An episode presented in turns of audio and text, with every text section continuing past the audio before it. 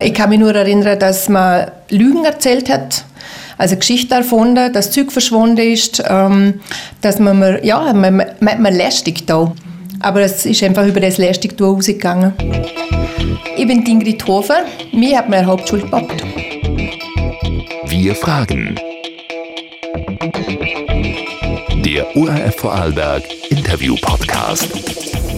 Heute mit Dominik Dabré und Nicole Oberhauser vom Guten Morgen Vorarlberg Team und mit einer Zahl, die uns wirklich überrascht hat.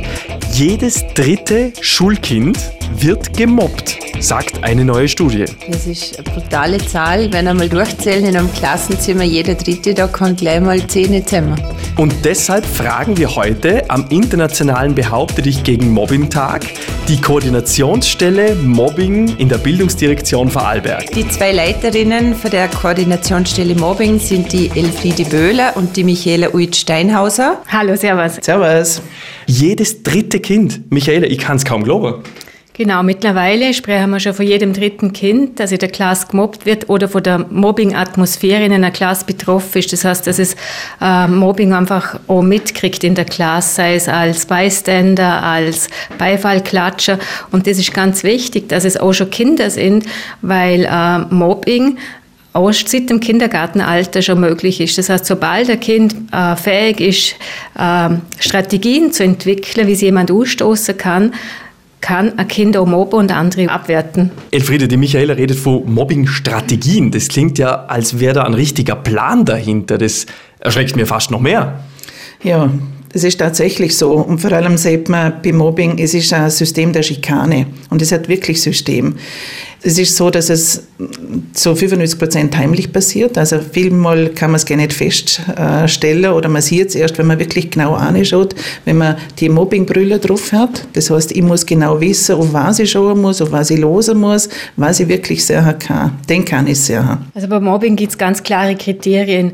Wir unterscheiden Mobbing von einem Konflikt. Beim Konflikt geht es immer um die Sache, beim Mobbing geht es um die Person.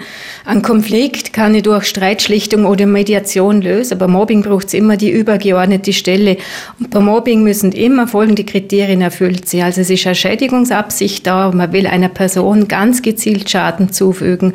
Es ist ein Wiederholungsaspekt da, das heißt, es kommt täglich vor in regelmäßigen Abständen. Auch wenn das alle 14 Tage vorkommt, aber regelmäßig erfüllt es dieses Kriterium auch.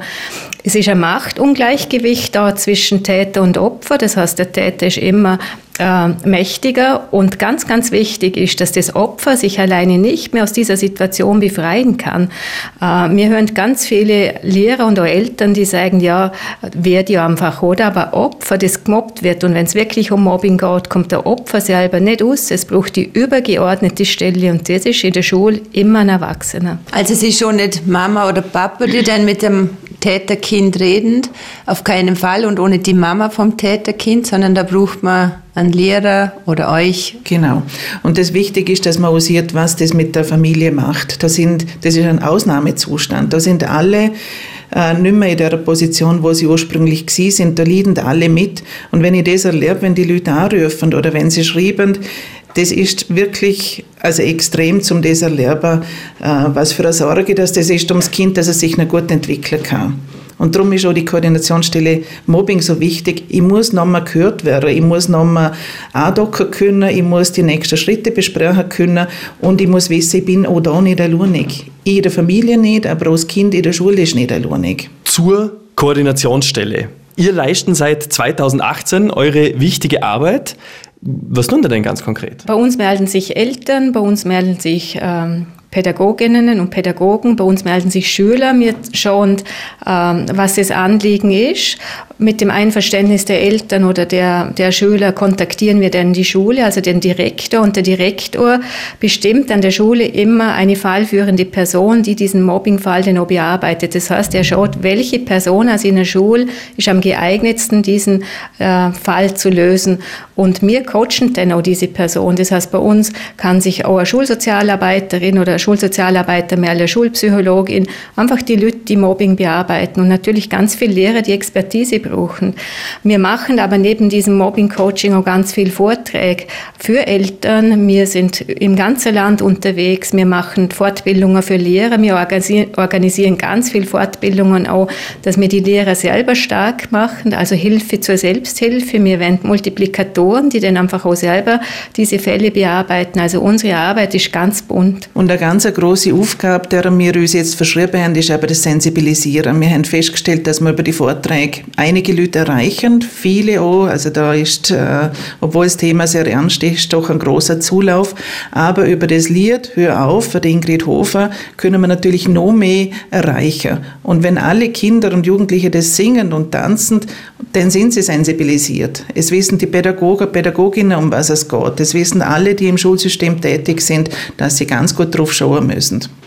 Ingrid Hofer hat uns am Anfang der Podcast-Folge ja schon ganz kurz von ihren persönlichen Erlebnissen erzählt, ist eine mittlerweile sehr bekannte Kinderbuchautorin, Kindermalbuchautorin, Sängerin, Songwriterin. Ingrid, du bist eigentlich äh, so ziemlich alles, was mit Kindern zum Tun hat. Das heißt, du kennst dich in dem Gebiet sowieso sehr gut aus, warst in dem Fall aber auch selber betroffen vom Mobbing als Jugendliche. Jawohl, genau so ist es. Und darum habe ich mich auch einfach so gut in die Materie einfühlen fühlen können. Und es ist mir wirklich leicht gefallen, ja, um das Lied zu schreiben. Es, ähm, ja, emotional ist es einfach eine, eine ganz wichtige Sache, was, was die Damen da ähm, ins Leben gerufen haben. Ingrid, erzähl uns mal ganz kurz über deinen Song. Hör auf, hast du. Und was sieht er aus? Also das Lied ist geschrieben aus Sicht eines Mobbing-Opfers, weil ich habe äh, der Michaela und der ähm, Elfriede gesagt, dass ich glaube, dass wir aus dieser Warte heraus ein Lied geschrieben äh, einfach die meisten Emotionen bei den Leuten wecken können, weil es also sowohl Opfer als auch Täter. Und Opfer sowieso, denn die fühlen sich sowieso angesprochen durch den Text und auch durch die, einfach durch, durch das musikalische Arrangement, weil es natürlich kein lustiges Lied ist in dem Sinn. Aber bestenfalls kann auch ein Täter erkennen, ähm, okay, da tue ich damals was einfach nicht, nicht gut ist, was nicht, was ich, ich verletze jemanden. Den Song gibt es überall zum Streamen, wo es Songs zum Streamen gibt, und zwar ab heute. Kinder sensibilisieren, ganz wichtig. Wie kann man da im Kindergarten schon anfangen, dass es gar nicht erst zum Mobbing kommt? Ja, indem man mit einer trainiert, wie man sich richtig wehrt. Wir haben da klare äh, Aufzeichnungen und auch Anweisungen. Es gibt da jetzt einen Trailer dazu, der auch demnächst äh, verfügbar ist.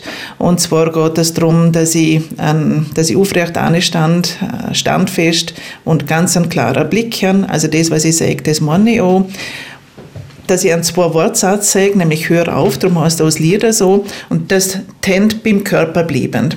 Da ist wirklich ein Appell auch an alle Kindergartenpädagogen, Pädagoginnen, bitte tennt am Körper lassen, weil ich wenn ich die Hand nach vorne strecke, dass ich dann, dann bin ich schon im Bereich vom anderen Menschen drin und der kann eventuell dann sich auch ähm, so gebärden, dass er zurückschlägt oder, oder sich dagegen wehrt. Also Tent blieben beim Körper. Und ich finde auch wichtig, dass man mit Kindern Empathiefähigkeit trainiert, schon im Kindergartenalter. Also wir können uns oft nicht in andere Inne denken und schon gerne in andere Inne fühlen. Und bereits Baby haben diese Empathiefähigkeit und diese Spiegelneuronen.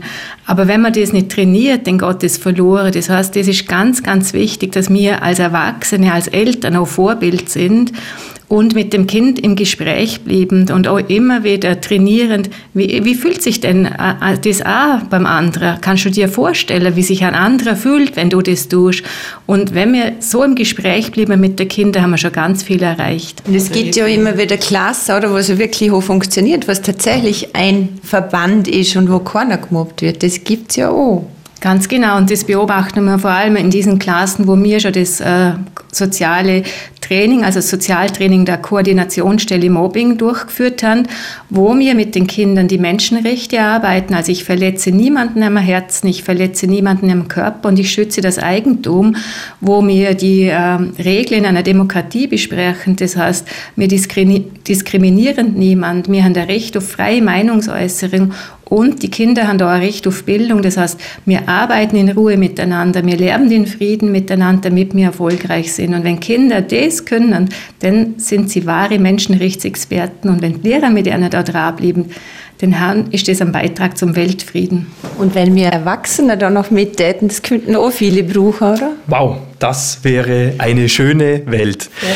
Elfriede Böhler und Michaela Uitz-Steinhauser, die Leiterinnen der Koordinationsstelle Mobbing in der Bildungsdirektion Vorarlberg. Vielen, vielen Dank für eure wertvolle Arbeit, für diesen Tag heute, für diesen internationalen Behaupte dich gegen Mobbing-Tag. Zuerst noch danke fürs Interesse, auch fürs Thema. Mhm. Äh, natürlich sind wir jetzt erreichbar über das Telefon und auch über die E-Mail-Adresse, die findet man äh, online oder auf der Homepage der Bildungsdirektion.